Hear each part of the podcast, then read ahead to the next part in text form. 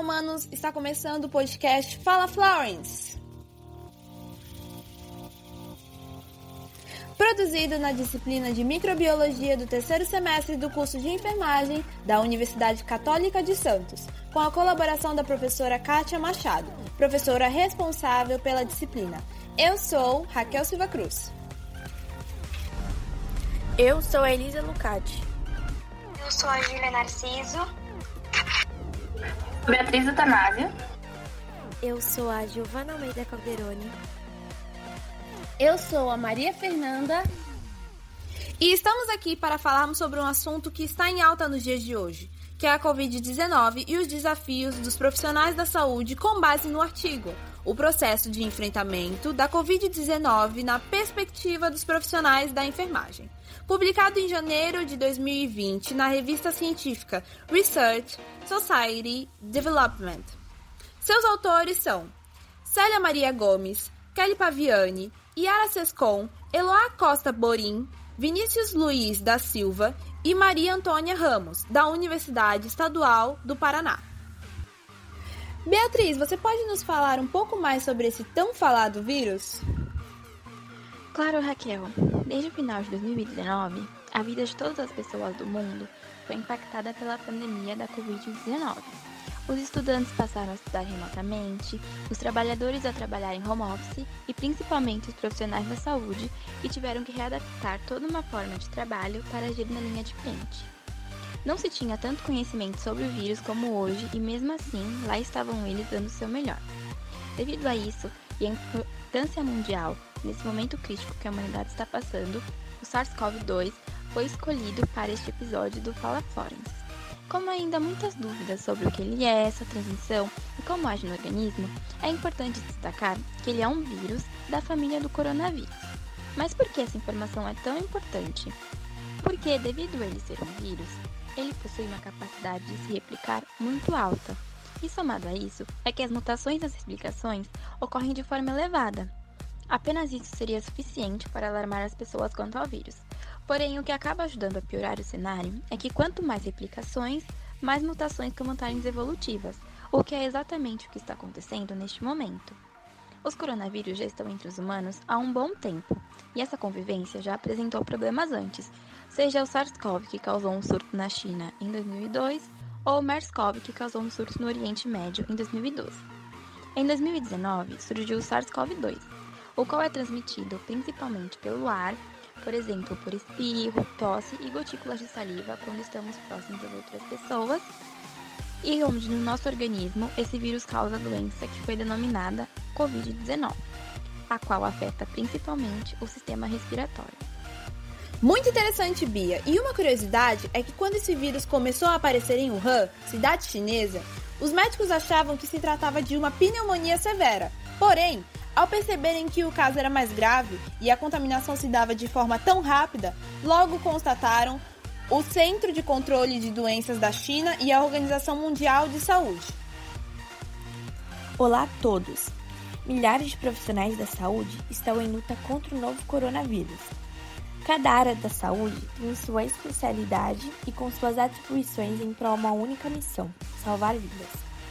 A atuação de enfermeiros, técnicos e auxiliares de enfermagem, especialmente, tem sido de fundamental importância na assistência e nos cuidados aos pacientes vítimas do Covid-19 no Brasil e no mundo. Também são responsáveis por prestar os primeiros atendimentos e acompanhar a recuperação dos pacientes. São responsáveis também por realizar exames preliminares, monitorar o quadro de saúde atualizar prontuários e prevenir infecções hospitalares. À medida que essa pandemia avança, para os profissionais da saúde se torna um grande desafio combater o vírus. Com o crescimento acelerado de casos, e é o que está causando mais óbitos, encontramos hospitais lotados, enfermeiros sobrecarregados, redução da equipe de saúde pelo adoecimento dos próprios profissionais ingresso de novos profissionais que ainda não receberam treinamento adequado. E também dificuldade ou mesmo escassez de equipamentos de proteção individuais, leitos de UTI com 100% de ocupação, medicamentos essenciais em falta, como por exemplo, E recentemente tivemos uma grande preocupação com a ausência de oxigênio para os pacientes entubados. Exatamente, Elisa. Todos esses profissionais da enfermagem são extremamente essenciais para o combate desse vírus. Agora vamos ouvir um pouco mais sobre a metodologia da pesquisa. Essa pesquisa foi muito importante, pois teve como objetivo compreender o processo de enfrentamento da pandemia de Covid-19 na perspectiva dos profissionais de enfermagem. O estudo apreendeu os sentimentos e impacto na vida pessoal desses profissionais que estão na linha de frente. Fala, Maria! Fala Raquel! Bom, a pesquisa apresentada no artigo nos dá a perspectiva do profissional da enfermagem no enfrentamento à pandemia de Covid-19. Tratou-se de uma pesquisa qualitativa, descritiva e exploratória, realizada com 17 profissionais da equipe de enfermagem atuantes em um município de médio porte, localizado no noroeste do estado do Pará. Bom, o critério utilizado para a escolha desses profissionais foram ser profissional da enfermagem, atuar mais de um ano na referida instituição e estar trabalhando na gestão ou assistência ao Covid-19. Os critérios para a exclusão foram não estar exercendo atividades laborais devido férias, licença ou atestado durante o período de coleta de dados. Mas Maria, como é feita essa coleta de dados? Bom, a coleta dos dados foi realizada durante os meses de junho e julho de 2020, por meio remoto, utilizando um formulário online elaborado pelos mesmos autores da pesquisa, com questões de caracterização sociodemográficas e outras sobre a temática. É, os dados obtidos da pesquisa foi organizado a partir da classificação hierárquica descendente, que é uma das técnicas mais importantes para análise léxica automatizada de conteúdos de textos e documentos. Ela consiste em analisar leis de distribuição de vocábulos em um corpus textual qualquer. Nessa pesquisa, fizeram um aproveitamento de 75,58% do corpus. Lembrando que a palavra corpus significa um conjunto de obras ou documentos.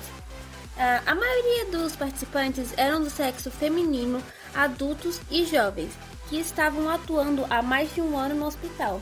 Assim, trata-se de uma pesquisa qualitativa, descritiva e exploratória, considerando a partir desse estudo e das respostas desses profissionais foram obtidas seis classes de análise, dez classes interpretadas a partir dos enfrentamentos vivenciados por eles em relação à pandemia atual.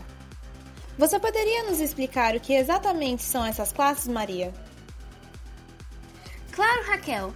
Essas classes foram originadas a partir da classificação hierárquica descendente, que dividiu as unidades de contexto elementar em duas repartições, a classe 1 e 5, depois a classe 6 e posteriormente mais duas subrepartições, um tendo as classes 4 e 3 e outra contendo a classe número 2. As unidades de contexto elementar, ou UCE, como é chamada, são entendidas como uma espécie de representação ou um enunciado mínimo em um discurso. Esse enunciado é postulado como uma ideia de um indivíduo. Essas classes foram divididas em um demograma com palavras relacionadas ao enfrentamento da pandemia. Essas palavras foram pegadas das respostas dos entrevistados. E quais são essas classes, Maria? Bom, as classes foram organizadas pela porcentagem de UCE, do maior para o menor. Por isso, começamos com a classe 3, que apresenta UCE de 18,5%. A classe 3 revelou um sentimento de medo e insegurança em relação à disseminação do vírus. Segundo esses profissionais, esse é um momento desafiador. Sim, esses profissionais estão com muito medo e com razão. Uma frase que me comoveu na classe 3 de um dos entrevistados foi: rezando todos os dias para não se contaminar e também disseminar o vírus sem saber. Mostra o quanto eles estão contando com a fé em meio a esse cenário desastroso. Mas conta mais aí, Maria.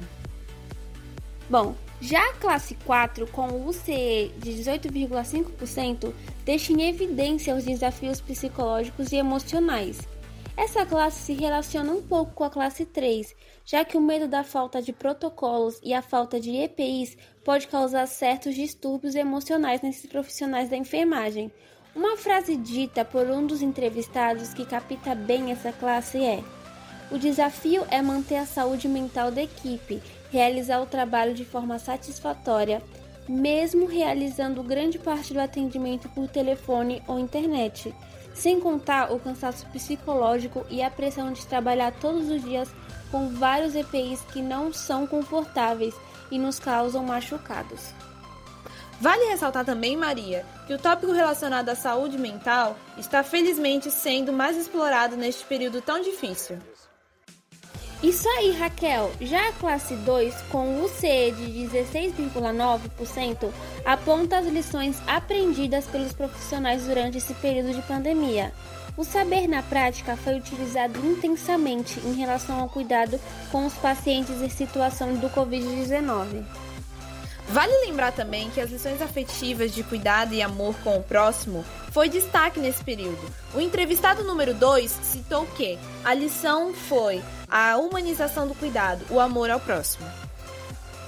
Isso mesmo, Raquel. A generosidade foi um destaque e um alicerce nesse período da Covid-19. Voltando às classes, bom, a classe 6 com o CE de 15,4% deixa claro os impactos na vida pessoal dos entrevistados, o emocional, os familiares e o social, sobretudo os impactos causados pela quarentena e distanciamento social. Houve também um impacto na vida financeira e o surgimento de transtornos psíquicos como a ansiedade. É muito triste, Maria, a forma como a saúde mental desses profissionais está sendo brutalmente afetada.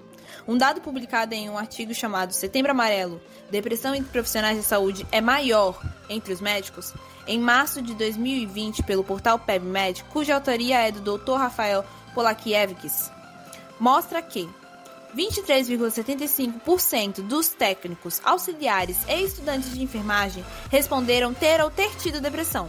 Um fato tão alarmante como esse não pode ser ignorado.